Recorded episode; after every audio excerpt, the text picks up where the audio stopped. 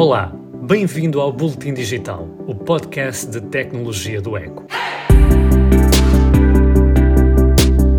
A Amazon ainda não está oficialmente em Portugal, mas tem-se aproximado cada vez mais dos portugueses. A prova disso é que no início do ano lançou uma versão em português da loja virtual que tem em Espanha e já há uma área dedicada a produtos de marcas nacionais. Em 2018, o grupo Sonai dizia que não tinha medo. A empresa que detém os hipermercados Continente afirmava que a Amazon não era uma ameaça porque não tinha armazéns em Portugal, nem havia o Amazon.pt. Mas a economia digital é global. Três anos e uma pandemia depois, a Sonai teve de mudar a forma de pensar. Esta semana, a presidente Cláudia Azevedo disse aos jornalistas que a Amazon já é um concorrente fortíssimo e até afirmou que se não tivesse investido na digitalização da Vorten e do continente, teria sofrido ainda mais. Qualquer forma, Cláudia Azevedo está confiante de que a Sonai tem as armas necessárias para dar luta e até ganhar. Só pede ao governo que não incline o campo de jogo para que as condições de concorrência sejam as mesmas. Na última edição do Boletim Digital, falei-lhe dos milhares de computadores que o governo encomendou para emprestar aos alunos.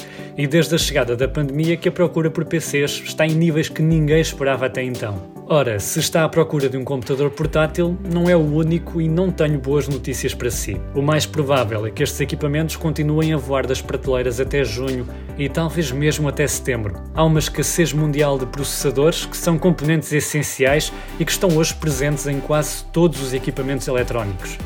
Mas o problema já não está só a impactar as marcas de PCs. Não há muito tempo, a Volkswagen garantia que a falta de processadores não estava a afetar a Auto Europa. Mas a verdade é que a fábrica de automóveis em Palmela teve de parar esta semana por falta destes componentes. A empresa é uma das que mais contribui para a economia de Portugal e estima uma paralisação que vai durar um mês. São menos 5.700 carros a saírem da linha de montagem. A Comissão Europeia está em alerta total depois de um ataque à Microsoft ter vitimado milhares de empresas e organizações em todo o mundo. O ciberataque envolveu um serviço de e-mail corporativo da Microsoft e foi detectado pela empresa no início do mês. Mas uma alegada fuga de informação alertou os hackers, que começaram a varrer rapidamente a internet à procura de potenciais vítimas. Uma delas foi a Autoridade Bancária Europeia, que confirmou ter sido atacada usando a falha no sistema da Microsoft. A questão é que não foi a única. Numa resposta a perguntas feitas pelo ECO, uma porta-voz da Comissão respondeu que existem outras instituições da União Europeia entre as vítimas do ataque. Não se sabe quem são e já existe uma atualização da Microsoft que corrige a brecha nos sistemas. O desafio é que os servidores que tinham sido infectados antes podem continuar a estar comprometidos. Todos os anos, a futurista Amy Webb publica um relatório de tendências tecnológicas. A edição deste ano já saiu e explora milhares de tendências em 11 áreas diferentes. Por exemplo, o relatório indica que estão a surgir ferramentas que permitem às empresas implementar tecnologias de inteligência artificial mesmo sem terem de escrever uma linha de código. A robótica destaca-se com o surgimento dos robôs desinfetantes, que parecem aquecedores sobre rodas e usam raios ultravioleta para eliminar o coronavírus do ar e das superfícies. Mas há mais. Camuflagem biométrica. Diz-lhe alguma coisa? Provavelmente não.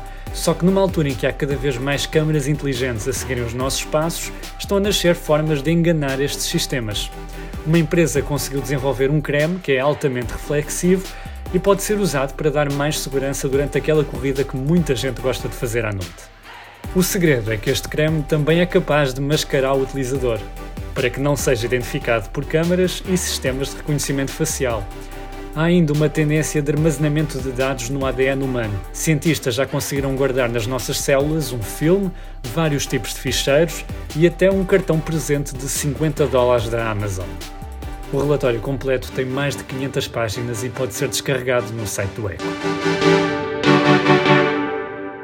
Este foi o Boletim Digital desta semana. Siga este podcast no Spotify, no Apple Podcasts ou onde quer que ouça os seus podcasts. O meu nome é Flávio Nunes e pode acompanhar o meu trabalho em eco.pt. Até à próxima semana.